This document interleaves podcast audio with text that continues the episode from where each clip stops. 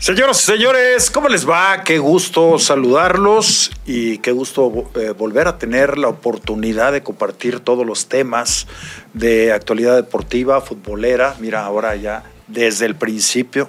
Esta si quieres, sáquela. Esa iba en Este, medio, ¿no? No, esta te la pusieron a ti porque ya ¿A mí por conocen tus preferencias. Ahorita van a ver cuál es mi opinión para que vean si tengo preferencias. Bueno, pues. Ay, Aranza, Saluda, ¿cómo estás, don Pablo? Doctor, Eh, tengo que, tengo que intervenir de esa manera ¿Qué para tal? lograr que me saluden desde, Desde el Desde principio. el principio. desde el primero, sí. Deme, Alex. La próxima vez que te vea con el celular, te voy a decir lo mismo. Ahí ver. está, pues tengo que estar viendo ahí quién nos con- escribe y leer las llamadas. Ah, ya sabes quién nos van a hacer Viene con autoridad. Ahí lo traigo ya. Ah, perfecto.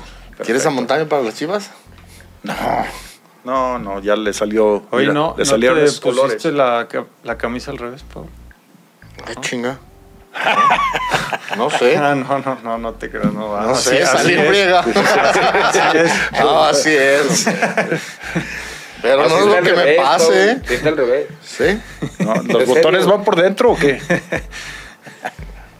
No me hagan dudar, chingada. ¿Ya te conoces? Sí, ando ¿Cómo estás, Eme? ¿Cómo Ando están? así. ¿Cómo están, Paul, eh, Juan Pablo, Alex, amigos? ¿Cómo están?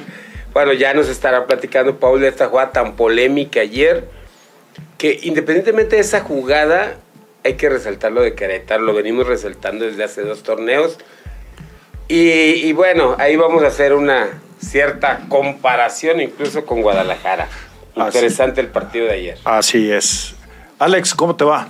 Jean Paul, muy bien, muy bien. Este, saludos a todos los amigos. Se completó la, la primera semana de Champions. Y ahorita está eh, la Europa, Europa League, League. con justamente Orbelín Pina tiene actividad con el, con el AEK Pizarro no juega, frente ¿verdad? al Brighton en un partido dificilísimo. ¿eh? Sí.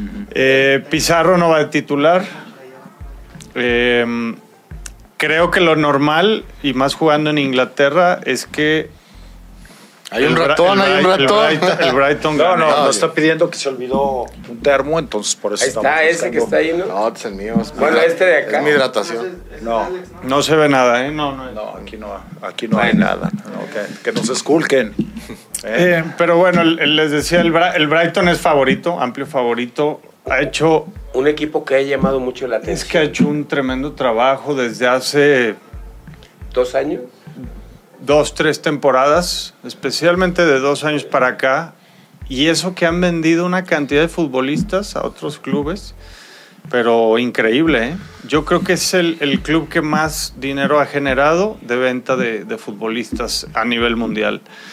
Eh, y, sigue jugando bien, que eso es lo, importante, que Servi, el, técnico italiano, le, ha encontrado y le mueve y siguen siendo, digamos, este, buenas piezas, ¿no? Las, las que vienen de, de la academia o, o a lo mejor otras contrataciones más, más económicas. Bueno, pues eh, dentro de los temas que, que vamos a tratar este día, eh, yo les quiero preguntar en relación a lo de la jugada de ayer y también a lo de la que quedó en sanción económica aquella falta administrativa de De de Monterrey. Monterrey. Pero con el caso del Puebla sí aplican el reglamento y con Monterrey no. Con el América esa falta para cualquier otro de los equipos, uno supone que la estarían marcando, ¿no? Y aquí no. O sea, se revisa y no. Yo creo que- Entonces te da la impresión de que hay equipos, obviamente en la tabla y en el potencial económico, pero, pero hasta entre ellos mismos hay equipos grandes y pequeños. Ah, pero, eh, y, y como se ha manejado siempre, ¿no? Siempre. Digo, la verdad es de que siempre ha sido así. Digo, si quieren vamos empezando porque nos explique Paul si es falta o no falta esta de, eh, del gol, el segundo gol de América, ¿no? Bien, antes, antes de que yo dé mi punto de vista si es falta o no, mi molestia de- en relación a esa jugada es porque es una jugada bien polémica. Y por ser jugada polémica, esas jugadas no deberían de intervenir el VAR. De entrada. No es un error claro de Montaño como para mandarle a hablar y decirle, oye, te equivocaste, eso no era falta, y cambiar la, la decisión. Creo que ahí son, este es de los claros ejemplos donde la comisión de árbitros, ahí en su estudio, donde hacen el análisis y los ponen a practicar, donde deberían de decirle, estas déjenselas al árbitro, lo que él decida. Porque de entrada van a ser polémicas. Lo que decida, independientemente de lo que haga o, hizo Montaño ayer, para el América estuvo bien. Para Querétaro, pues está.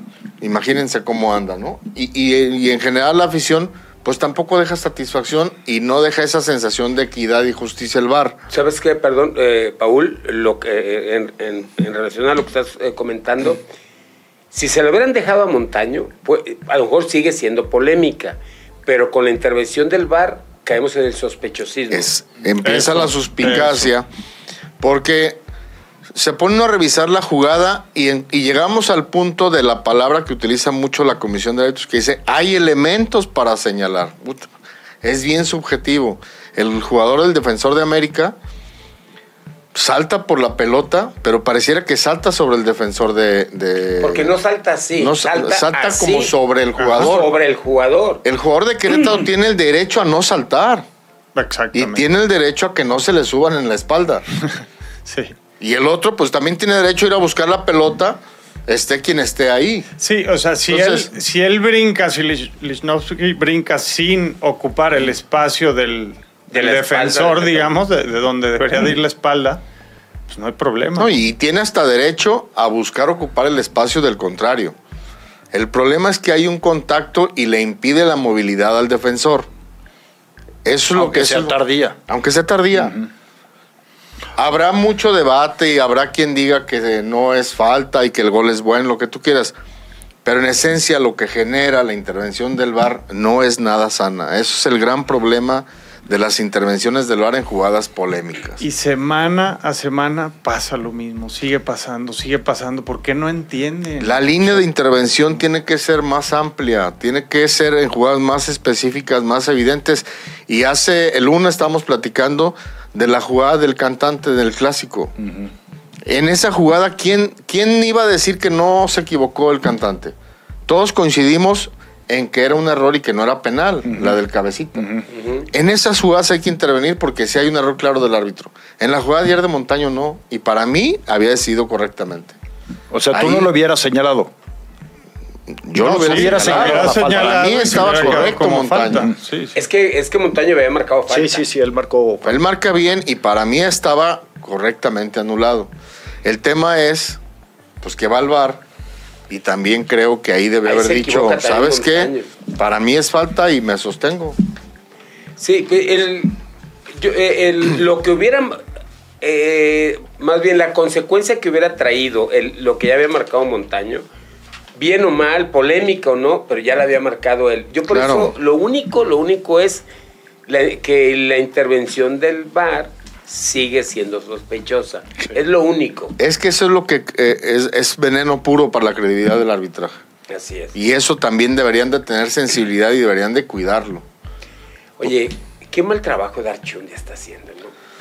Pues es que no ha podido atacar este problema. Que no ha podido atacar ninguno, Paul. Y, y mira, déjame. Primero la A, luego la B y luego la C, porque si le escarbamos vamos a llegar hasta tercera división. Pero en este caso, deberían de analizar la intervención del VAR y deben de analizar la postura de Montaño. Y árbitros que no se comprometan a, dirigir con sus convicciones deberían de ir a la banca. Porque causa ese efecto de falta de credibilidad, de falta de honestidad dentro del arbitraje y eso no le hace nada bien. Yo creo que, insisto y lo he dicho muchas veces, debería la comisión de árbitros exigirle más toma de decisiones de calidad a los árbitros y al VAR que sean más eh, Pero- puntuales en su Sí, intervención. yo lo que te comentaba ahorita es que, a ver, cuando estaba Arturo Bricio, lo que estamos hablando ahorita, lo hablábamos hace, cuando estaba Arturo Bricio. Claro. la No. crítica era la misma. Llegó Armando Orchundia, supuestamente iba a mejorar. No ha mejorado absolutamente nada. Es que ¿quién ha hecho una buena chamba? ¿O desde, desde quién? ¿Desde quién? Yo me preguntaría si realmente están tomando decisiones sobre la instrucción la propia comisión de árbitros o la liga les dice hay que marcar de, de determinada manera o utilicen más el VAR como cuando se implementó la herramienta. O sea, lo primero, lo primero, yo tendría el, el primer paso, exigirle mayor calidad de, de- en la toma de decisiones a los árbitros. El árbitro que más vaya al VAR es el que menos debe dirigir. Porque eso quiere decir que se está equivocando recurrentemente. Exactamente, sí. Y tienen que arbitrar los mejores. Ahora, que el mejor de México se va a equivocar y va a ir al bar y le van a ayudar, sí, pero eso no lo debe de eximir de que vaya a la banca. Porque eso le va a exigir en las siguientes actuaciones, pues estar más aten- más atento y obligarlo a que él decida en la cancha. Ya si se equivoca, pues Sí, se va a equivocar todo. de acuerdo. Pero, pero de entrada, el primer paso es, señores, hay que evitar lo más que se puede ir al bar. Porque afecta no nada más en este tipo de cosas, afecta en el tiempo que se pierde, en la credibilidad, Claro. en el manejo del partido. Porque ahí, imagínense cómo estaba la gente de Querétaro ya. Y en, en la banca de Querétaro, eh, al medio minuto de esa jugada, ya sabían lo que, lo que había pasado con, las, con la tecnología. Entonces ya se le complica al árbitro la dirección del juego. O sea, tiene un impacto muy grande cuando se toman decisiones de este tipo. Y más con equipos mediáticos. Como la jugada de Santander, ¿no? Una plancha clarísima en el talón de Aquiles. Y son jugadas que dices tú, o sea, se deben de ver Esas de se tienen que primera. ver en la cancha. Claro. Y la comisión de árbitros tiene que exigir que los árbitros la vean. Porque no son jugadas ni complicadas por la zona donde impacta, por la cercanía del árbitro con la jugada, por la experiencia del árbitro también la tienen que tomar en cuenta. Entonces, si, si ya intervino el VAR, van a salir con que, ah, ya la revisamos, eh, el, el delantero de, de América hizo un buen contacto con el balón, el gol es válido, no pasa nada y los dos salen otra vez a dirigir. Es un tiro de esquina. De acuerdo a la eh, ubicación este, de ustedes, de acuerdo a la, ahora sí que a, a los movimientos que tienen los árbitros, debe de estar colocado precisamente unos cuantos metros de ahí, ¿no? Estaba muy bien posicionado Diego Montaño. y los los Y había decidido los bien, eso- insisto. Esas son de las cosas que, que es difícil no, no atinarle porque son muy evidentes, ¿no? Ahí se requiere personalidad para decirle al VAR no. Gracias, pero me Gracias, quedo con pero lo- no, claro. Así es. Y ganas jer- jerarquía, credibilidad, control del partido. O sea, Yo, yo, no- vuelvo, yo vuelvo a lo mismo. Tú tenías, yo recuerdo cuando, cuando entra Armando Archundia, tú tenías eh, fe en que él podía mejorar el arbitraje, ¿no? Que podía hacer algo mejor que Arturo Bricio. Sí, claro, sin lugar a dudas. Y mi ilusión estaba fundamentada en que Armando Archundia siempre le gustaba meterse a la cancha, a instruir, a compartir, a enseñar a los jóvenes, cosa que Arturo Bricio nunca hizo. Entonces, con la experiencia de Armando y estando trabajando en lo técnico con los árbitros, dije, pues va a ser mucho mejor que lo que se hacía. Pero al parecer no. Al parecer ni lo está haciendo ni está influyendo en, el área técnica. Y da la, da la, la sensación de que, de que Armando Archundia está muy cómodo, que está siendo muy manejable, porque está siendo manejado por, por la liga. Digo, obviamente, esto por lo que eh, hemos visto en su gestión, eh, el- el- las fallas del VAR, las fallas de los árbitros. O sea, sigue igual que con Arturo Bricio o quizá hasta peor. Es que le ha golpeado más en el tema de la credibilidad. Y mira, quizá yo porque estuve dentro del, arbitraje, No, también no, con yo no creo que, este- que estemos o- peor. o igual. A O lo sea, el tema igual. es que no se ha mejorado y para eso era el cambio. Porque el Si tema no, de credibilidad se viene arrastrando desde Combricio, ¿no? En ese sentido, Alex, yo que estuve ahí tanto tiempo, yo estoy seguro que no van con los árbitros y les dicen, hey, hay que ayudarle a tal equipo, hay que cuidar más a este jugador. Eso estoy seguro que no. Ajá. Pero también ya estando fuera me doy cuenta de que no genera nada de certidumbre ese tipo de decisiones en, el, en, en la familia del fútbol, en el aficionado. Y eso, pues, obviamente daña la credibilidad del deporte, ¿no? Y de nuestra liga. A ver, no pero, está bien. po- o sea, estoy de acuerdo con eso, que no les dicen vamos a, a beneficiar a tal equipo. Lo que sí, platica la comisión de árbitros con la liga en cuanto a las líneas eh, de trabajo, eh, eh, en cuanto a, a- a la forma de arbitrar. Por, te voy a poner un ejemplo. Este, que sea más, no, marquen tan- no marquen faltitas. Ese tipo de cosas, ¿las platican? ¿Sí se platican? Sí, y, mira, yo recuerdo desde una ocasión que recién llegó Decio de María a la federación y a la liga. él decía que el árbitro tiene que ser un facilitador del juego. En el entendido que tenía que escuchar más al jugador, que ser menos enérgico, para evitar tantas tarjetas. Pero de entrada ni es su rol, que es algo que la comisión de árbitros tendría que trabajar. Y tampoco supieron explicarle bien a los árbitros que es un facilitador de un del juego. Pues es un conductor. no, quiere decir que te guarde las tarjetas. Lo que pasa es que es muy subjetivo ese término porque ahí entra la interpretación personal. Claro. O sea, lo, que, lo que tú entiendes. Y el carácter de cada quien. Lo que cada quien entiende con ese término. Entonces, es muy subjetivo. Eh, por eso, yo mi pregunta es: si sí platican, eh, les dan línea, no, no de favorecer equipos, ¿no? Línea de decir, oye, eh, lo que decías, sean más, no sean tan estrictos, por ejemplo. Sí, eso existe. Y ha existido siempre. Y te dicen también que trates de marcar los menos faltas posibles para que haya más eh, minutos jugados, que eso me parece bueno. Y, te lo dicen, y así lo interpreté toda la vida, en el buen sentido de, aportar a los juegos y al espectáculo. Pero también lo que tú dices es totalmente cierto. O sea, te voy a poner un ejemplo. Chiquimarco. A él le decían, hay que ser un facilitador del juego. Y en su, en su comprensión de lo que es un conductor, decía, ok, yo tengo que ser un conductor siempre y cuando no rompa la regla. Porque si no voy a aplicarlo. Que está bien. Tiene que ser. Ajá, está bien. el problema es que árbitros con menos personalidad dicen, no, bueno, pues. Me dijeron, me que, dijeron que fuera más, más este. Sí, pues no sé qué palabra, más condescendiente. Entonces me voy a guardar esta patadita, me voy a guardar este reclamo. Voy a dejar que me griten un poquito más. Que eso no está bien. Eso le podrán criticar lo que sea a Chiquimarco, pero eso él nunca lo permitió. Marco Ortiz, el gato, no lo permite. Entonces también es de personalidad de cada Ahora, otra pregunta, Paul. Por ejemplo, en el fútbol nosotros vemos tendencias. Eh, por ejemplo, el Barcelona ha generado toda una tendencia de un estilo de juego. Nosotros vemos cómo en Sudamérica, en todos lados, se va replicando esa posesión de la pelota, la circulación, el famoso tiki-taka, unos más, otros menos, pero, pero como que se generó esa tendencia en el fútbol, ¿no? Mi pregunta es, en el arbitraje, no, no intentan o no tratan de decir, a ver, vamos a, vamos a tener la tendencia europea, sudamericana, o la italiana, la española, ¿no hay eso? Mira, tristemente, la tendencia o la moda o el estilo o la filosofía de, poniendo el ejemplo de Guardiola, ha, permeado para otras ligas. Porque es un modelo a seguir a nivel mundial. Es muy atractivo. Sí, claro, y efectivo.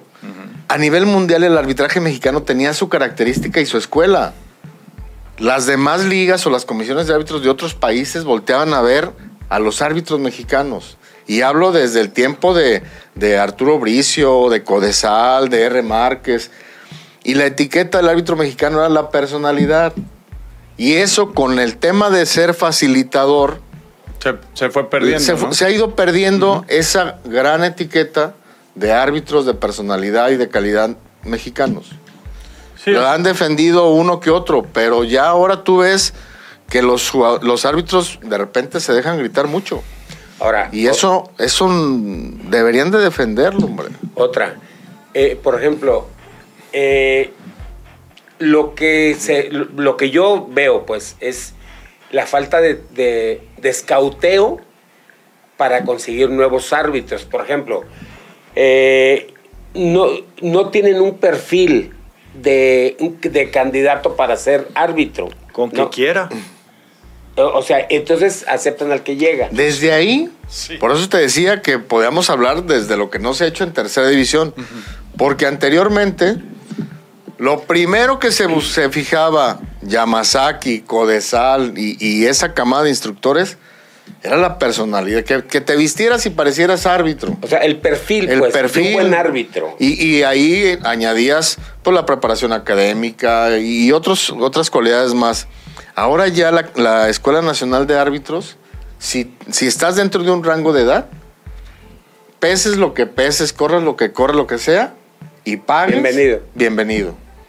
Pero, pero ¿Es hay- Escuela Nacional de Árbitros? es de la Federación Mexicana de Fútbol, así se llama, la ENA, Escuela Nacional de Árbitros. Y esa nada más está en la, en la Ciudad de México No, también aquí hay sede en Guadalajara, con la delegación Jalisco. con la delegación Jalisco. ¿Quién encabeza trabaja, esto? Trabaja una, una delegación de la federación independiente a la delegación de árbitros. Ese proceso es independiente a la delegación. Más bien lo que hace, ya cuando está terminado el curso, la delegación de árbitros es la que recluta a esos árbitros y los integra. Entonces, eh, to- todo inicia con esa escuela. Claro. Ellos son los que tienen que, que buscar ese perfil de, de, eh, de árbitros jóvenes, eh, todo, y luego ya la delegación los va Y, y los vas, reclutando de ahí. y los vas puliendo, los vas trabajando, les vas dando herramientas, les vas poniendo los principios básicos que debe tener un árbitro y qué cosas no debes permitir, qué cosas deben imperar siempre en la cancha. Oye, Paul, porque, a ver, yo hoy me estoy enterando que hay una escuela nacional de árbitros. Y hoy me estoy enterando que hay una escuela aquí en, en Jalisco.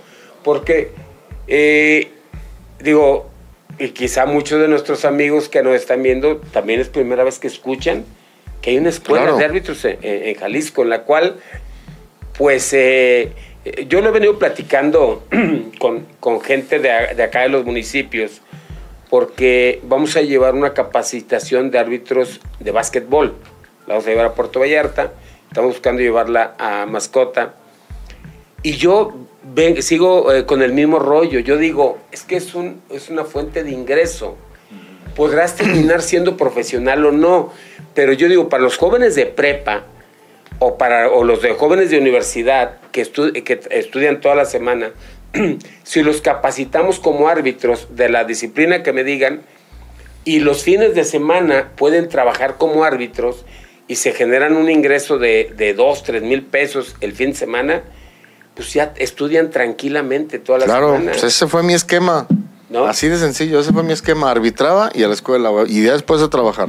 Entonces, digo, eh, eh, el- hoy me entero que hay una escuela de árbitros eh, de fútbol, pues es algo que, que a lo mejor deberíamos de promover un poco más para generarles ese ingreso a, a los, a los árbitros, a los jóvenes, pues. y que se suba el estándar. Y ¿no? que se suba el estándar. En- En una de esas sale uno, Claro. un- un- uno bueno. El, el problema, Deme, cuando tú, cuando tú a uno de tus hijos este, lo metes a una universidad y pagas una cantidad, sabes que terminando ese proceso ya va a ser un ingeniero, un licenciado, y va a empezar a ejercer y a desarrollar su profesión. Acá en la Escuela Nacional de Árbitros tiene un costo para mí súper elevado y no te garantiza que vaya a ser árbitro profesional, ni siquiera de tercera.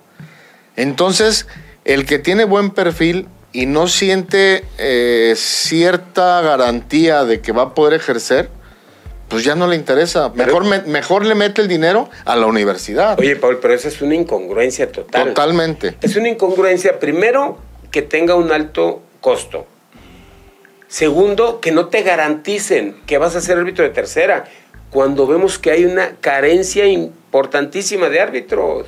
Sí, o sea, como por qué va a ser tan alto el costo si, si no utilizan materiales, no utilizan, no, no- no se necesitan instalaciones tan es aula, especializadas, o sea, ¿sí me entiendes? una cancha de fútbol que de cualquier club te la O sea, puede ¿cuál es prestar. la justificación Y un, y un no? instructor. de, de ese costo tan alto? Pues por ser árbitro federado, que dices, pues qué valor me da. no, yo sé, claro. Ahora, No es suficiente. hay otro punto muy importante en el, en el análisis de los perfiles de los árbitros.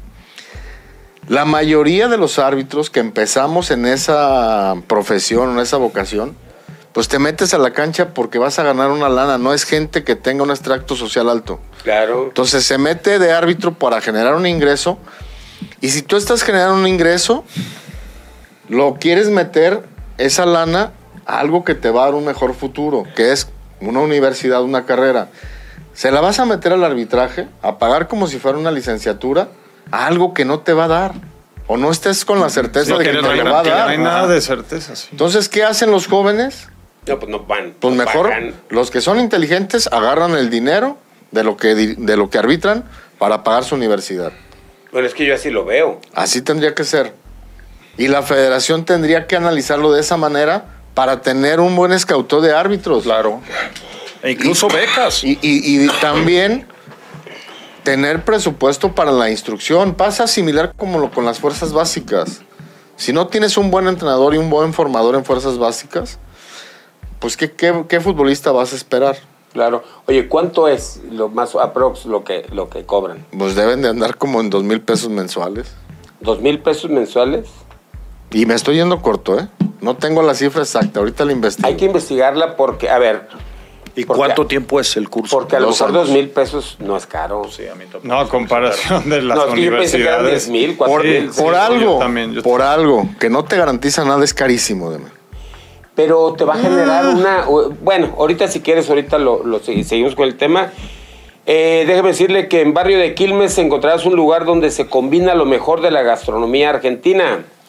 Combina una copa de vino tinto con una empanada deliciosamente rellena. En Barrio de Quilmes sabemos de carne y queremos demostrártelo. Nuestra parrilla está manejada por expertos donde vas a probar una calidad alucinante en el punto que tú lo pidas. Visítanos en nuestra nueva sucursal en Avenida Vallarta 1342 en la Colonia Americana. Barrio de Quilmes, su lugar, nuestro lugar. Perfecto, pues eh, saludamos a Gio que está ahí en los controles y nosotros vamos a hacer la primera pausa. Regresamos en esto que es 4 a la 1. Hoy tenemos sorpresas, ¿eh? tenemos pronósticos y muchas cosas más, así que no se despegue. Regresamos. Bien, estamos de regreso en este programa 4 a la 1 y bueno, quédese hasta el final porque le vamos a decir quién se lleva la playera de la futbolería del League de esta semana.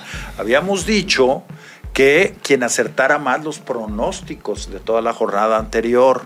Entonces, pues vamos a decir quién es el ganador, ahora que nos lo pasa nuestro productor, quién fue el eh, de todos los que participaron, quien más aciertos tuvo.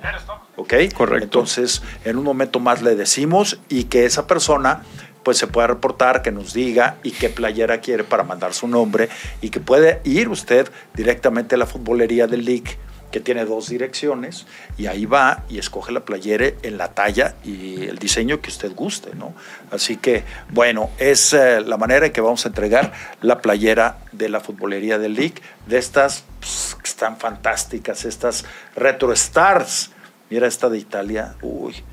Cuando Italia jugaba bien, cuando iba a los mundiales. Cuando iban los mundiales. Y cuando ganaba Así es. mundiales. Así es. Oye, dice Jaco. Cruz, Khrushchev, El fútbol mexicano se volvió juego de cristal. Los jugadores, una faltita, el árbitro para el partido, otra faltita para el partido. No hay continuidad. En el partido se para mucho. Y otra, los jugadores son exagerados. Les hacen una pequeña falta, ya sea que le peguen en los brazos o empujón. Todos se agarran el tobillo como si los hubieran quebrado. Estamos de acuerdo Eso, contigo. La escuela de Neymar. comentar, por ejemplo, ahorita cuando decías lo de las Neymar. Lo de las tendencias, que si en el arbitraje no había también tendencias a, a buscar, a, a voltear a ver a, un país o, algo así como en, en el tema táctico. Eh, o sea, tan fácil que es en general como liga, el arbitraje siendo uno de los elementos, voltear hacia la mejor liga del mundo en ese momento, porque ha ido cambiando con el tiempo. Eh, la Premier tiene siendo la mejor liga ya bastante, bastante tiempo, ¿no? Y ahí precisamente, ¿qué tratan de hacer? No, de no estar cortando el juego, de no estar utilizando tanto el VAR en el caso del arbitraje. O sea, ¿por qué es tan difícil tratar de copiar, eh, ver cuáles son los procesos que tienen allá, cómo toman las decisiones? O sea, Mira. siempre es lo mismo. O sea, Desafortunadamente, Alex, no, no este. la vamos a identificar esa. si nuestra liga tuviera la misma filosofía del futbolista inglés o de los que van al fútbol inglés, del fair play, del juego intenso, de la lealtad al, al rival, sería mucho más fácil dirigir. En países como Inglaterra es mucho más sencillo dirigir. Se dedican sí, a marcar sí, o las sea, la- faltas la, implícitas al te lo, juego. fal- te lo facilita. Totalmente. Acá mucho es eh, tratar de, de que la cultura de la trampa Ajá. no sí. sobrepase al árbitro. Y eso dificulta Sí, mucho. sí, por, por ejemplo, en, en- en Inglaterra, eh, los jugado- un jugador se molesta mucho con el rival, Cuando un güey se tira, no, cuando trata de, de- de- Engañar. de engañar. claro. Sí, entonces eh, es de, de- parte Sí. de, partiendo de ahí, ¿no? De esa cultura. Es que el árbitro Ah, inglés, por Ahora, ejemplo. El, el árbitro de cualquier manera sí tendría cierta facultad aquí de de repente, pues si te estás tirando, a, a- a Ah, empezar bueno. a amonestar. O sea, tiene, tiene elementos para empezar a controlar. Pero aquí hay que ser facilitador. el tema del bar, por ejemplo, ahí cuál es la excusa. Ahí no debería haber ninguna excusa. Estoy totalmente Si está acuerdo. dudosa, no llames al árbitro, pase lo que pase. O sea, por, Y- ¿no? Y mira, el- yo le de- aprendí muchísimo al profe Yamazaki, no todo lo que le aprendí lo logré aplicar. Bueno, casi todo, ¿eh? Te hemos visto muy competente. Sí, no, igual bueno, eso, eso era elemental. Bueno, Porque el árbitro, era tiene- de cajón, el árbitro en ese tiempo tenía que ser como el rompope. No, pero Yamazaki sí Luego aguantaba les digo cómo. Sí, mucho, más. mucho.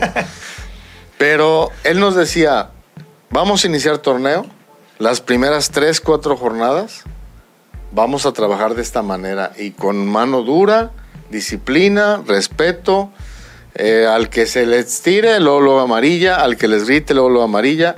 Y a partir de la jornada 5 o 6 ya les diste mensaje a todos de cómo se ¿Cómo va a se va a dirigir. Y eso va a ayudar y facilitar a que el arbitraje durante todo el torneo sea mejor. Eso ya no se hace. Ese tipo de, de enseñanza, Sí, pero, de pero, filosofía, pero ya no se aquí ya no se hace. Eh, hay que, yo, yo recuerdo perfectamente la personalidad de Arturo Yamazaki, nada que ver con Armando Archundia. Nada que ver, nada que ver. Ar- Ar- hace. Del mismo Codesal, ¿eh? Codesal, del mismo Codesal, Codesal, sí, sí, sí. O sea, eran De, dirigentes de de, hecho, otra, yo de otro pensaba que rango. también Arturo Bricio era de ese, de ese corte. Pues teníamos mucha fe, nos falló. nos Sí, falló. sí, sí.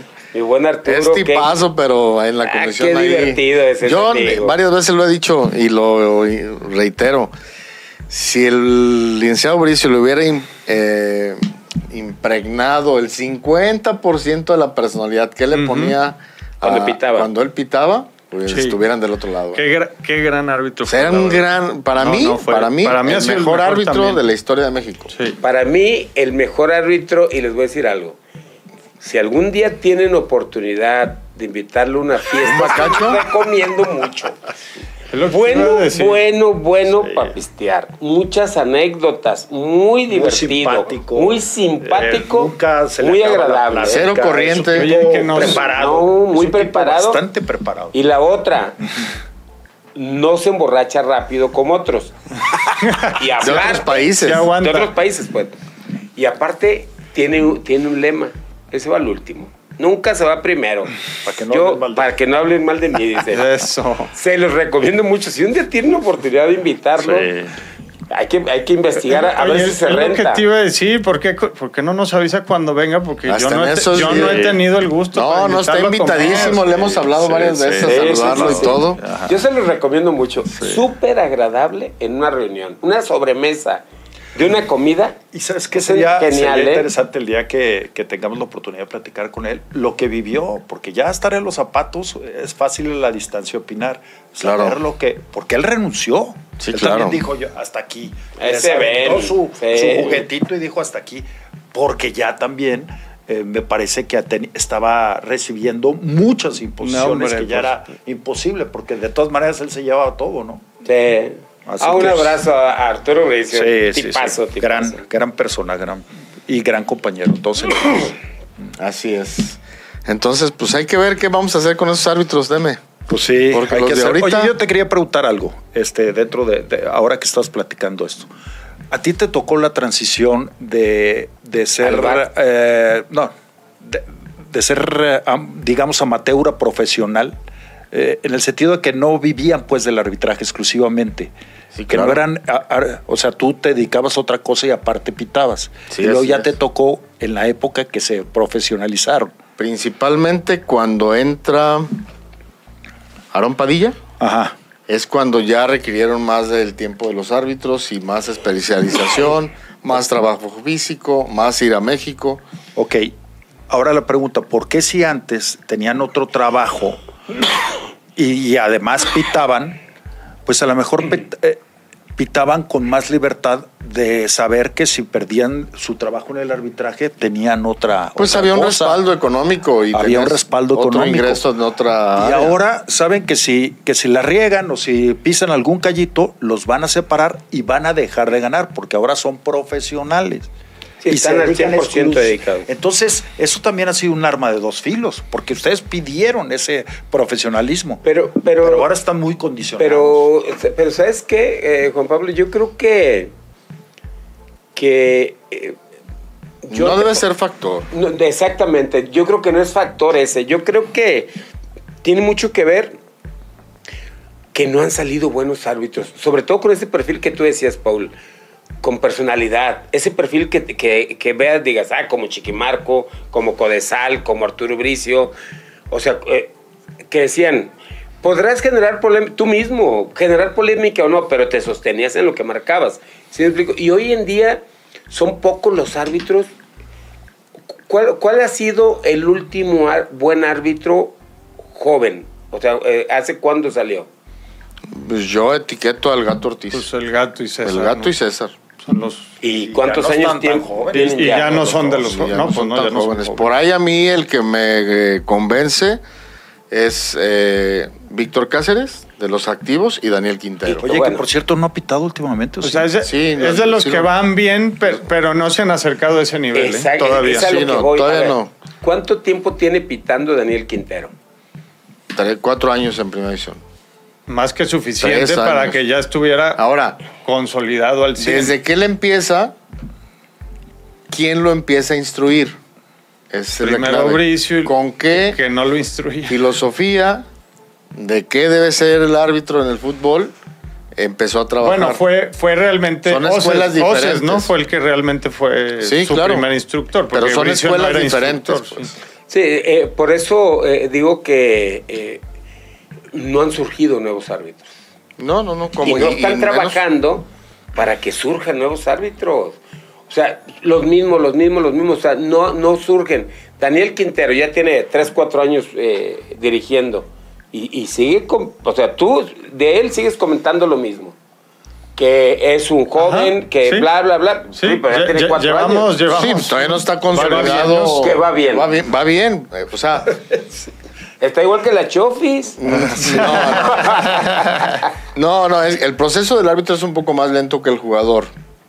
Digo va bien porque cada oportunidad que le han brindado a Quintero la ha aprovechado. El último fue el clásico capitalino, América Cruz Azul, que en general hizo buen trabajo. Esos son pruebas que tienes que ir superando para consolidarte. Pero no está lejos de ser un árbitro que le puedas dar cualquier partido y lo resuelva. Ya hizo liguilla. O sea, ya sí lo lo, toman ves, en sí cuenta ves muy cercano eh, a Daniel Quintero que ya alcance ese nivel de, de César o del gato. Sí, Sí. Y, y cerca, ¿eh? Sí. Sí, claro, por supuesto. O sea, todas sus apariciones han sido en ascenso. Buenas, buenas. Así es. buenas. Y hay otros Ojalá. que ahí se han quedado y siguen ahí. El otro tapatío, ¿cómo se llama? Eh, de, pues, de Diego Montaño. Diego Montaño. Que es el de ayer. Pero, que, pero que él, ah, con él sí pudiera decir que se ha estancado terriblemente en su carrera. Porque él pintaba para un árbitro más importante. Pero, pero porque tú dijiste Pero- que le hicieron liposucción. Pero por ese tipo. No, fue el de. Le, truncaste, le truncaste su carrera, Paul, con, con esas ventaneadas. No, no, sé- no sé si se la hizo o no, pero eso en la cancha vale más. Este, pero, pero ese tipo de decisiones como la de ayer Pa- son los parece que, que... Que, los problemas son muy similares entre la formación de futbolistas y la Y de árbitros. formación de hay mucha relación, hay O sea, mucha similitud en muchas cosas. Oye, No, no ahora se trabaja bien en a general. propósito de esa similitud que dice Alex, los árbitros también se han vuelto en, en comodinos, no solo en su accionar en la cancha, sino en su personalidad y todo. Ya no tienen ese mismo compromiso, esa, esa presión. Ha cambiado porque también el tema de la edad ha cambiado en los árbitros. eh, Ya hay árbitros más jóvenes. Entonces, eh, su tendencia ya es muy diferente a, a la formalidad del árbitro que llegaba como Dorantes al estadio y que era... Ajá. Imponente. Ya no, ya no hay, eso ya no existe. Oye, Paul, eh, ¿en el norte hay escuela también de árbitro? ¿En Monterrey? Debe de haber. Y, y mira, curiosamente. No hay árbitros No de hay árbitros. El último árbitro que salió de Monterrey fue Pepe Abramo Lira. ¿Y hace cuánto se ¿Hace retiró? cuánto? No, bueno. Y ese lo llevó Codesal porque parecía árbitro, no porque fuera árbitro, ¿verdad? Lo de Pepe Abramo Lira. Sí, aparte era bastante mal. Lo, vi- lo- lo vio en la tribuna, en el estadio en el volcán. ¿Le Codesal iba a hacer este, una visoría. Lo vio, lo saludó, le dijo, ¿y no quieres ser árbitro? Yo en un año te hago árbitro de primera división. Fíjate. Y lo Eso- empezó a trabajar, lo empezó a trabajar, trabajar, trabajar, trabajar. Lo empezó a ver y lo proyectó. Yo creo que en, en- Monterrey como que no les interesa mucho. Allá hay mucha lana, ¿no? No, yo también creo de que es un tema de- del centralismo que les ha Es más, de, es más de- del, del centro de la Ciudad de México hacia el occidente. hacia el ¿verdad? occidente. Acá hay más fútbol. Allá también, pero está concentrado en dos instituciones, que es Monterrey y... A- aparte, Sí, no, digo, es- ajá, es no, es tan, no son tan futboleros No, no. como acá en el occidente. Y, y aparte también allá las distancias de donde hay ligas y terceras divisiones son muy largas, entonces ahí se dispersan mucho. Aquí hay ligas y tercera división y segunda y equipos por Amateur, sí. Por mayor. sí. Hay mucho más oportunidad. Copa Jalisco. Copa Jalisco Todo, sí, sí, sí.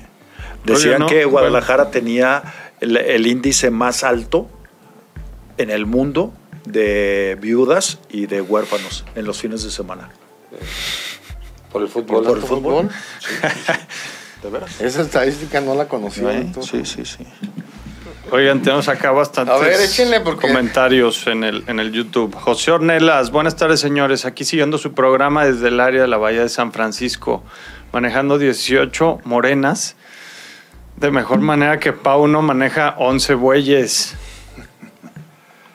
¿Saben a qué se refirió de con las morenas? No, no, no sé, digo, no sé si es un error de dedo o qué pues, pero, pero bueno. José Francisco González. Hola, doctor Alex Paul Deme. Es un placer, como todos los días, desde Gracias. León, Guanajuato. Preocupante el arbitraje. Muy lamentable. Saludos. Santiago Arce, saludos a los cuatro. Ahí van, ¿cómo ven la conferencia de hierro? La verdad que ahora sí preguntaron medio bien y hasta y está la diferencia entre preguntar cómo se debe y preguntar a modo. Por fin preguntan bien y Hierro se enoja e interrumpe a los periodistas, lo cual creo que es una falta de respeto. Ah, y luego le preguntan también a Mauri en el abierto de tenis y también medio, contesta Mamila. No, no, no, Así no se nada. puede. Alex, se recuperan mis Seahawks, pero medio apenas. Em, pero Montelongo, sal- sal- eh, saludos señores, una pregunta. ¿Cuál clásico tiene mejor nivel de fútbol, el del norte o el nacional? Nivel futbolístico, eh, bueno, debería de tener el del norte mejor nivel futbolístico. Por la cantidad por de la figuras. calidad individual que tienen Sí. los, dos, los dos equipos. Lo único es que los últimos clásicos del norte, pues han sido muy, muy medianitos, no, no han sido grandes partidos. Como, como que normalmente quedan a deber para la expectativa que hay, ¿no? Sí, De cualquier manera, creo que sí, tienen mayor en calidad. general es- son un poco mejores que los nacionales, ¿no? Digo, Hay mayor en, calidad. en los últimos años, al menos, ¿no? Sí. ¿Por qué? Porque también a Chivas le, le cuesta, hay que decirlo. América tiene mejores planteles, este, Guadalajara no tanto. Eh, también dice que la ECA se había puesto en, en ventaja, sí, pues ya, ya empató el Brighton. Los pronósticos para el fin de semana de NFL me, me piden. Ahorita, ahorita en el tercer bloque igual hablamos un poquito de los mejores partidos, de los tres mejores partidos. Miguel Ángel Navarreyes, buenas tardes Juan Pablo, Alex Pablo Demetrio. Disculpen, ¿pueden levantar esa hermosa playera de Chivas para verla bien, por favor? Ahí está. Es del, es del 72, como la que se usaron en el 72. Sí, ahí están los, eh, los cuates, Los cuates Calderón. Calderón, va. Eh, Moisés Juventino Pulido. Buenas tardes a todos. No puede ser que la prensa porrista le dio el trofeo de la de que la que volvimos a aplicar las 3 Gs al Guadalajara y el ayudas descaradas FC es ayudado por los árbitros. Eh, Luigi Mansi, buenas tardes, señores, y un saludo a todos. ¿Por qué no traer a Colina para dar cursos? ¿Cómo verías a Pierluigi. Pier- al Puedes traer al que sea. Luigi de verdad, pero Puedes traer a quien quieras. ¿Habla Si le- español? Sí, claro. Sí. Habla cinco idiomas igual que yo. Sí. ya, Después de ya- tres- ya con, pero ya con Sí, ayuda después de también. tres Ah. este, alipuses de Campo Azul, también añado otro idioma. Oye, ¿y aguantará? el ¿Será tema es que lo dejen trabajar, no sé. Eh, el problema no es que ese. ¿no? Que, que- El que problema es que- venga y hable y eso, pero tendría que quedarse aquí un buen rato y cambiar muchas cosas No, de y raíz, ¿no? que logre tener eh, autonomía en la toma de decisiones. Lamentada autonomía. ¿A quién, ¿A quién designar? ¿Quién merece ser designado? Eh, ¿Qué filosofía trabajar con los árbitros? Ahora, en ese sentido, la federación, nun- bueno, que yo recuerde, no sé, eh, tampoco quiero hablar de más, pero no recuerdo que alguna vez hayan traído a alguien así para intentar mejorar el arbitraje. El problema siempre ha sido el- la falta de autonomía. De Por eso, Trajeron unos españoles Pero, ah, sí trajeron. Villar, muy bueno, ¿Hace buen cuánto? instructor. Eso debe haber sido por ahí del 2010, yo creo. Eh, ¿A quién más han traído? En su tiempo a Diego de Leo, que de hecho se quedó. Pero- Diego de Leo. no, pero no, en no, ese pero- tiempo es cuando las cosas estaban Sí. en general bien. No, yo hablo de los últimos 20 Al años. final de cuentas, mientras sean tus patrones los dueños de los clubes, o sea, la, la federación, eso siempre va a estar mal. O sea, para mí el último Mientras gran no sea instructor... independiente, eso siempre va a estar mal. Porque si te sientes como empleado, precisamente. Ya eso cambia, cambia este, tu forma de actuar, de tomar decisiones, todo. Ese tipo de perfiles le- les pasa lo mismo que a que a este entrenador argentino que querían traerlo a, Bielsa. a Bielsa. ¿Qué hizo Bielsa? A ver, necesito todo esto. ¿Quieren que vaya? Necesito todo esto. Y autonomía No, pues a ver. total. mejor no va. No, pues allá mejor, mejor nos quedamos con lo de siempre, Así sí. Mejor el Jimmy. Mejor al Ah, Jimmy. exactamente. Mejor al Chundia. Mejor Archundia. Ese es el gran problema. Vamos por un pollo, si quieres. Vamos por un pollito. Sí, ándale pues. Pues ya estarías aquí a venir a México. Ajá. Vamos a Avenida México, es el que nos queda más cerca, pero también hay otra sucursal allá en Avenida Patria, en la zona de Andares, y ahí puedes disfrutar del mejor sabor y de una tradición en pollos a la leña desde 1997. Deliciosos. Recomendables 100%. Bueno, Pues, saludamos a Dani, que sí está en los controles. Dijo que había ido al baño nada más, que fue un relevo australiano, entonces eh, ya está de regreso ahí. Saludamos a Dani en los eh, controles. Vamos a hacer la, la pausa y vamos a regresar pronósticos y hablar un poquito de los juegos, del compromiso. Qué buenos partidos hay, ¿eh? En esta Sí, jornada, sí, clásico del norte y el, el Toluca América, me parece Oye, que el también Chivas Pachuca partido. está muy interesante Muy también. interesante. Pues sí, y con la- morbo. Por, Por el eso, morbo sí. que hay, claro. Así es. Volvemos. Bueno, estamos hablando del arbitraje, no de De otra. perros. No, de perros. De los- de De buenas los- mascotas. De los Sí. perros, pero de los buenos. de Le los damos que- a los mensajes y luego ya le damos a los pronósticos, ¿no? Y Sí, al sí, ganador, sí. ahorita que nos diga Manuel, ¿cómo se llama? Bueno, de- de Nada más, Juventino Salgado. Saludos, saludos a Juventino No, porque ahorita Salgado. de YouTube ya, ya los alcancé a nombrar. Ah, Oye, eh, bueno, vamos a, a darle a los partidos A los que vienen esta jornada. Eh, yo nomás quería comentar en este juego de Querétaro América lo bien que le planteó el partido Querétaro al América. Digo, hay que considerar que, por ejemplo, América le dio descanso a Brian Rodríguez y a Leo Suárez para irle dando minutos al cabecita. Está bien, pero de todas maneras América tiene un plantel muy vasto. Pero la forma en que le plantea el juego el Querétaro al América y cómo se pudieron haber ido 2-0, 3-0, ¿eh? el Querétaro sobre el América, digo, dos cabezazos ahí que, que por nada eh, entran. Pero en términos generales, la forma en que se lo planteó, cómo le cerró los espacios, cómo le generó eh, eh, las llegadas, quizá en esto hay que considerar que Guadalajara no tiene jugadores como los dos delanteros del De Querétaro. Querétaro. Querétaro tiene dos delanteros ahí que se prestan mucho para el juego directo, juego largo, y eso le hizo mucho daño al América, ¿no? Digo, de alguna manera Guadalajara no los tiene. Eh, ni Marín te, eh, ese- te puede aguantar una, un juego directo porque no te aguanta la pelota, no tiene. Entonces Guadalajara tiene que elaborar sus llegadas de otra manera, pero sí es interesante que con ese plantel Querétaro le haya hecho partido al América y termina perdiendo por la jugada polémica. Y a eso me refería con que este América tampoco es que sea el super equipo. O sea, es un, es un cuadro vulnerable. El problema es que lo de Guadalajara fue realmente. Por eso Mauro Ujer estaba tan ¿no? molesto, Claro, porque sí, le hizo un sí, muy buen partido al sí. América. Y casi todos los equipos le han hecho partido. O sea, lo de Guadalajara fue, por eso es más triste y patético, ¿no? Porque fue más un tema incluso de ellos. Sí, eh, Sí, mucho. Miren, a- ayer analizábamos este juego de, de Chivas América y viendo los cuadros ahí que nos presentaba la gente de técnicos de sofá, hay algo que le está costando mucho trabajo a Guadalajara. Ya no puede, ya no sacan la pelota de atrás limpia, o sea, les, le- les tapan las líneas de pase y ya no encuentran cómo salir. Pero aparte, Guadalajara juega un 4-3-3 con el oso y con dos interiores. Pero el problema es que los dos interiores, ni el Nene Beltrán ni el Guti, están dándole salida al equipo. Ninguno de los dos eh, se muestran para dar una salida. O están muy arriba o, no, no piden la pelota. Los dos tienen la facilidad para girar en medio campo y hacer que progresen las jugadas. No lo están haciendo. Los laterales, en este caso el Chapo Sánchez, nunca se mostró eh, eh, a la altura como para dar una buena salida a Guadalajara. Eh, ni el pollo, eh, el, el pollo sobre todo, pues con la pelota no, no es muy, no es muy ducho no, que no digamos. Y el chicote tampoco anduvo bien. ¿eh? El, el chicote no anduvo bien y el chiquete es de alguna manera el único que de repente puede romper líneas, pero le, le cerraban, le, le estuvieron cerrando muy bien. América le hizo, los, los estudió y le regalaba la salida más por el lado del pollo y, y del chapo que de chiquete y chicote.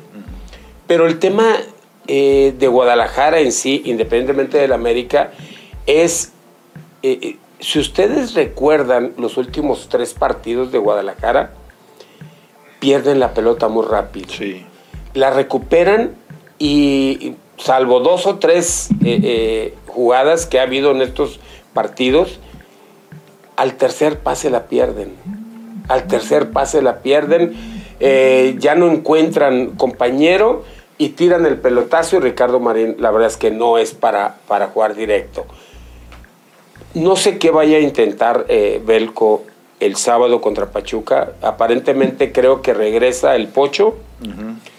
Eh, supuestamente estarían jugando juntos el, nen- el oso, el nene, el pocho, el guti y el piojo. Con el delantero. O sea, va, va- O sea, va- lo de va a poblar- Gutiérrez. Lo de poblar el Gutiérrez. mediocampo Seguimos y- con lo de Gutiérrez. Y Alexis. y Alexis Vega. Sí. Por eso, Alexis, el pocho, Guti, oso, piojo. ¿No? Sí. Lo el- el- y supuestamente el Nene Beltrán. Yo no sé quién, a quién va, cómo le van a hacer eh, para jugar, si adelanta a Alexis Vega como O sea, sí, es lo que te iba a decir. Pues Vega entonces jugaría en lugar de Marín. Jugaría como Marín. Si no, ya no. ¿cómo los Sí, acomodas? este, supuestamente jugaría ahí.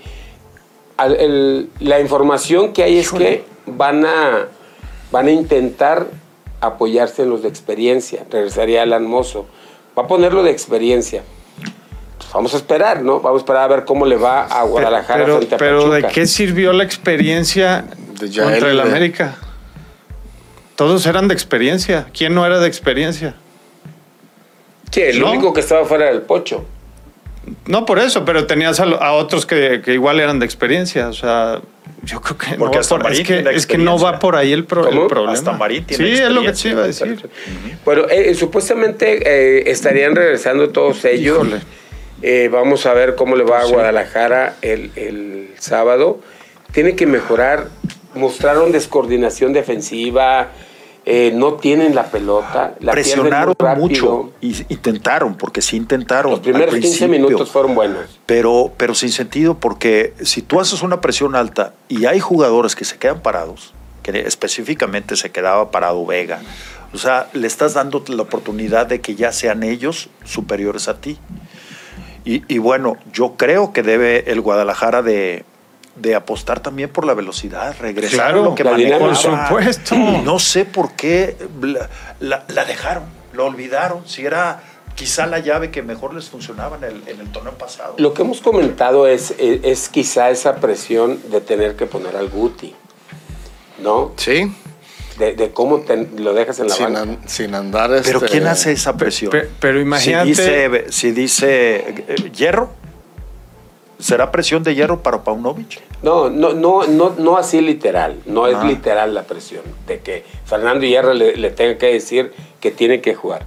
El tema es que cuando tú estás dirigiendo un, un equipo y tienes eh, jugadores de ese nivel, de esa jerarquía, en lo que es el, el- el manejo de grupo, eh, te cuesta mucho Sí, es complejo, pero. tener un jugador en la banca. ¿Sí me explico? Sí, no sí, no sí. es que directamente alguien te esté presionando, sino que el entorno, eh, el vestidor, el, todo el, el grupo, eh, eh, como que dices, a ver, ¿quién es el que hace menos pedo para dejarlo en la banca? ¿Sí me explico? O sea, Eh, Es que, ¿te acuerdas que en la rueda de prensa de, de Hierro le preguntaron eso? Si él metía las manos a la alineación y dijo, no. No, no, por supuesto bueno, que no. pero- claro, no claro. tengo nada que ver. no, pero no estamos hablando que sí. No, no, por eso. Pero, pero por eso al, al- al, eh, escuchar tu comentario de presión, de que lo tiene que meter, porque a, lo mejor también darle minutos a un, a un jugador de esa jerarquía y de todo, cuando el equipo gana, cuando ya la- las cosas van mejor, pues es más fácil. Pero, pero pues Sí, sí, es- digo. eso es lo que- Una es apostarle a la experiencia y otra apostarle a lo que dom- dominaban Eso, y- es- y eso es lo que, no, mejor no, no entiendo yo tampoco, porque cuando estaban líderes Ajá. eh, empezó a darles minutos, ¿no? Sí. Y ahí se entendió, ¿no? Y lo intentó y vaya que le terqueó desde la Champions, desde la Leagues Cup. la Leagues Cup y todo esto. Ojalá Pero con, con la presión que tú ya tienes de resultados, o sea, pre- prefieres aguantar esa presión de resultados a cambio de no aguantar la presión de tener a Gutiérrez en la banca, por ejemplo. Porque O sea, no, no tiene sentido, vamos, si, si va a empezar a tomar decisiones de esa manera, está destinado al fracaso. Ahí sí, yo no le veo manera en que, Miren, en que esto ver, vaya... Fíjense, por ejemplo, se criticaba al Pocho antes de que lo sentaran, ante- que no andaba bien tampoco. No, no andaba bien. ¿No? No andaba bien. No, una no, realidad. no, de acuerdo. No andaba Desde bien. la liguilla no, Bueno. no dejó satisfecha a mucha ver, gente. ahí va. Decíamos, no anda bien el Pocho. Lo saca y entonces, ¿a poco no ha habido presión? No hemos escuchado por qué no juega el Pocho. Sí, por supuesto. Ah, bueno. Es a lo que me Por- refiero. Porque, cree, porque creemos, o yo creo mucha gente cree, que el pocho en una pierna es- mejor incluso que Gutiérrez, que lo que te aporta Gutiérrez. ¿no? Eso ha sido como mucho los comentarios. Sí, a, a lo que yo lo que eh, lo que quiero de alguna manera así eh, por, por partes eh, entender yo es la presión es ahorita hay mucha presión porque el Pocho no juega. Ahora no sabemos cómo es el, el- el- en la interna el vestidor, cómo Sí. es la gestión del Pocho, la gestión del Guti, de Alexis Vega, del Cone Brizuela, del Chapo Sánchez, del Pollo Briseño. O sea, no sabemos cómo es. En su día a día sabrá Dios no cómo. sabemos cómo es. Entonces, por eso, eh, tener en la banca al Pocho le ha generado una gran presión. Sí, sí, ¿Sí, o no? Bueno, lo va a tener que poner el sábado. ¿Cómo anda? Ojalá y ande bien. Por Ojalá- lo que es el Pocho y por lo que les ha de haber costado también. Bueno, ¿eh? ok. Y porque es Pachuca también de- Bueno. debe de haber una cuñita, ¿no? Pero aparte, yo a lo, y a lo que me refiero es que lo mismo va a suceder teniendo al Guti en la banca. O quizá lo mismo ha sucedido. Por eso es, es que lo ha puesto. Pero el tema es que eh, el- de- cuando han jugado juntos, el equipo se vuelve trotón, pierde dinámica y tuvo que sacar uno de los dos, porque ¿se acuerdan? Entraba, el- iniciaba el pocho, lo sacaban y metían al Guti, o iniciaba el Guti y lo sacaban y entraba el pocho. Eso es lo que yo no, no, no- todavía no me queda claro cuál ha sido su manejo, ¿no? Es que, ¿sabes qué? Deme? Yo creo que. Yo veo las dos situaciones diferentes. Del Pocho, si hay presión para que juegue. Sí. Del Guti, empieza a haber más presión para que ya Para no que juegue. no juegue, claro. Ahora, ¿en qué gran disyuntiva deben de estar? Porque tampoco creo que les haya costado un peso. No. Porque ese se supone europeo. Así, oye, Porque llegó a aportar. Lo claro. Y, y ni Lo modo que se den también un balazo en el pie, decir, trajimos a este como refuerzo y lo tenemos en la banca con el dinero que debe haber No, costado. pero, pero primero que gane, Pero- ¿no? pero vaya- ¿qué precio pero que esas? no puede estar por Pero encima de vaya los que le resultados. Paul. Por O eso. sea, lo terqueó lo que yo les decía. Estaba claro que Paunovic era por, por incluso respaldar a su director deportivo porque él hizo la contratación. Y le estuvo terqueando, pero lleva, debe haber un punto donde dice, oye, no, pues sabes que si seguimos igual, Nos vamos a ir los tres. los dos o los tres nos vamos a ir. O sea, tiene que... Felices los cuatro. Tiene que haber un límite, ok, pues, ¿no? ahí- a, eso va mi comentario, pues, ¿no? Ese tipo de presión. Lo que tú dices, Sí. oye, lo que nos costó, europeo, seleccionado, para La tener banca. la banca. Y luego, el pocho, la bomba, el que todo el mundo estábamos esperando que contrataran y todo, para tener la banca. Pues y, no, luego, no. y luego resulta, porque ya lo intentó sin el oso, puso ahí al Guti. Ya se dieron cuenta que el oso es Peor, indispensable. claro, indispensable, ¿No? Ok. sí. El oso tiene un lugar en el. eh, ahí. Al nene Beltrán, pues digo, de alguna manera es el que te da algo ahí por adentro. El Piojo Alvarado es el que mejor anda. Ahorita Sí, es Don Piojo. sí, Don Sí, Piojo. sí, Ahorita sí, es Don Piojo. totalmente. Es que fíjate, en el tema de, del Guti, era lo que, lo que les comentaba. O sea, ¿ataca muy bien? No.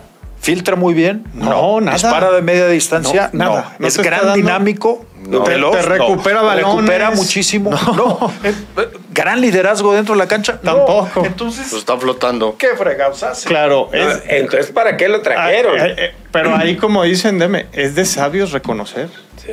O sea, si tú sigues sin reconocer eso, lo único que va a pasar es que el, el- va a Se ser- les va a estás revertir haciendo la un doble situación. mal, pues, ¿no? Híjole.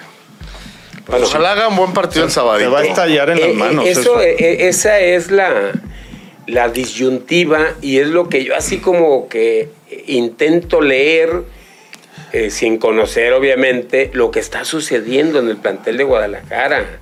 A ver, eh, dices, Alexis Vega está al 60%, ¿no? 65% anda. Pero si no lo pones, pues es lo mismo. Pero no le apostarías a la No, no, velocidad de, de, de Yael, por ejemplo. Sí, claro, o sea, por lo menos le apuestas entonces a cambiarlo de, de ubicación. Hacer algo diferente, porque Sí, sí. Que seguramente es una de las opciones. que ojalá puede sí lo, lo, lo cale como, Como nueve. un nueve, un falso nueve. Para, pero sí, sí estaría muy bien que tuviera el apoyo de un Yael o algo Sí. así, ¿no? O sea, que se que le pudieran- dé que le, que le dé, eh, un aporte de dinámica Sí, en, el- sí, en el diferente. campo, ¿no? Fíjate que otra cosa que va a ser bien importante es la paciencia, la tolerancia que tenga la afición.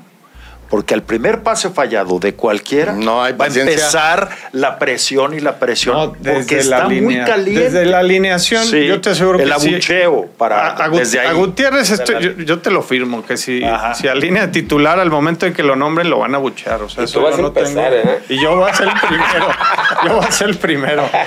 Sí, Eh, No, no es cierto. Digo, fuera, No, claro fuera de broma. Yo cuando voy al estadio voy a apoyar, si no, mejor no voy. Digo, yo pienso de esa manera. Pues sí, estarle silbando a Pe- tus mismos pero jugadores, yo, no. pero yo sé que una gran mayoría de la afición no va casi casi también a eso, pues, ¿no? Y, y- Entonces, y aparte este, a Guadalajara le está sucediendo que arranca bien los partidos Sí. y como al minuto 20, 17, algo, se empieza a caer. Sí. Como que yo no sé si es algo físico, no sé si es falta de atención y concentración, pero a partir del minuto 15 Guadalajara empieza como que pum, su recupera- sus transiciones defensivas ya no son rápidas, eh, pierden la pelota muy rápido. Para Guadalajara los partidos deberían ser de 15 minutos. Sí, sí, sí, de Como, acuerdo. o, o como en el americano, ¿no? Cuatro verdad. cuartos de Sí. 15. Ándale. ¿no? Porque juega bien 15 minutos. Empieza, de, de, de, todo muy bien. Y luego como que se va diluyendo. Haciendo la tarea y luego ya. Y luego como que se va distrayendo, Sí, sí, ¿no? sí, de acuerdo. se va desconcentrando. Y, este, y, y luego ya empieza ahí a... Y luego el cambiadero y ya en los últimos minutos. Ya nadie sabe Ay, ni perdón. Ya, no, ya nadie sabe ni de qué está jugando. ¿no? Sí, ¿no? Bueno, pa- para, se nos va a terminar el tiempo. Atlas visita a Juárez. Juárez. Sí. Un Atlas muy compacto, buen trabajo de Benjamín Mora, bien encajó este eh, Zapata, de Solari, ya está de regreso el huevo Lozano, eh, Santa María también ya está recuperando y eso son buenas noticias para Atlas Sí. porque sin, con buenos resultados, con buenas sensaciones, está recuperando Y jugadores. sin presión. Sin presión. Sin presión. Sin presión. Y ya está ahí, ya está ahí cerca, ya está ahí. Sí, sí. Eh, Están a un punto de Chivas. ¿eh? Sí. Así es. Van, van- no, pues est- están todo muy apretado en la Muy tabla. apretado, sí. ¿no? Ya los pronósticos. Va- doctor, vamos si con no, los Vamos a pronósticos darle ya a ¿Quieres los- a los perjudicar? pronósticos. tú solito. A ver, empieza tú. Juárez Atlas. No, San Luis, Mazatlán. Vamos San por Luis Mazatlán. San. Luis. San Luis. San Luis. Ok. lo- Yo ¿Quiere- también San Luis. ¿Quieres saber quién es el árbitro, También. verdad? No, no queremos saber. De tomos para lo Claro, ¿qué van a hacer? No, ya no me digas el árbitro. Mejor dime Oye, quién es el me- VAR. exactamente. Ah, ¿quién es es, el VAR, es justo sí? lo que te iba a decir. Yo creo que ya es más A importante. ver, doctor, es que el- no sé el cómo anotaste que- la jornada. San Luis San Luis Mazatlán. va Fernando Hernández el curro. Al que se le ponga el brinco lo va a dar a rodillas. Exacto. Voy San Este, Luis. Alex. Sí, también San Luis, sí. El bar es Diego Montaño. ¿En cuál? Diego Montaño.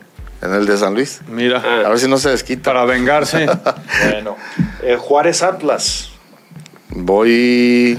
Que Juárez Atlas. anda bien, ¿eh? Sorprendentemente Juárez, sí, bien. No lo esperábamos al inicio del torneo que estuviera en esta posición. Voy Atlas. Yo voy Atlas. Atlas. Juárez Atlas. Yo voy empate. El árbitro es Víctor Alfonso Cáceres. Yo también voy en El que va bien. Me va bien, ok. Es un novato que va bien. Pérez Durán de, de bar. Ese Pérez Durán, no sé qué está pasando con él. ¿eh? No, pues ya está retirado. No sé si Ya la va a ser puro rodilla- bar, puro Está borrado ya el señor. Puro bar. Sí, Afortunadamente. una bronca de rodilla, ¿eh? Afortunadamente está borrado el señor. Bueno, vamos con, eh, con Puebla contra Pumas. Puebla, Pumas, pues Pumas. Vamos a ganar ahí en el Cuauhtémoc. Puebla Pumas. Guillermo Pacheco de árbitro. Va a haber fiesta ahí en ese juego. Sí. Pue- Puebla nomás no ha levantado, Va a ¿verdad? haber fiesta. Deme. Ha. Pues sí, vamos con los Pumas. Vamos con los Pumas. Muy bien. Daniel Quintero de bar. Ya van haciendo ¿Tú? más relevantes. Visita, sí, también. Visita. Tuve la Puebla, Juan Pablo. Ey. Ey. Ah, bueno. ¿Por el camote o qué? Ah, Pues. Ahí está. Bueno, León contra Tijuana. Ese Voy. león que el arcamonto, ¿cómo se le? Se ha caído. Sí le ha, Voy a sí León, le ha voy costado León. mucho, Sí. ¿eh? Voy León. Ajá. León Leondres. Oye, Va- hasta, Tijuana levantó, ¿va? ¿no? Va a pitar el cantante, entonces lo calazo. Híjole. Eh, pues no, ponle Tijuana, yo voy visitante. Visitante. Alex. Empate. Empate. Y yo voy con León. Está bien. Sale pues. Luego, Chivas contra Pachuca. Ah, pues pues. unánime, yo creo. Pues Chivas. Pues sí. pues- César Ramos, Palazuelos. Que les va a dar tranquilidad a ustedes. Ay, qué bueno. ¿Tú, Alex? Em, ¿Nos lo llevaremos también? es Está bien, sí, Para que vean que la, Local. la, vamos situación local, de los pues. dos equipos no es fácil, ¿eh? El partido no está fácil. No. Este, Tigres Monterrey. ¿Quién va al clásico del norte? Va el gato Ortiz. Ah, está bien, ¿no? Deme. Mal harían. Yo voy rayados. Rayados. ¿Quién es, quién es local? Ay, Tigres. Tigres. Yo voy rayados. Yo voy rayados. De ¿Tú? repente le ha pegado buenos También, Monterrey. Tuve la Tigres. Yo le voy a Tigres. sí.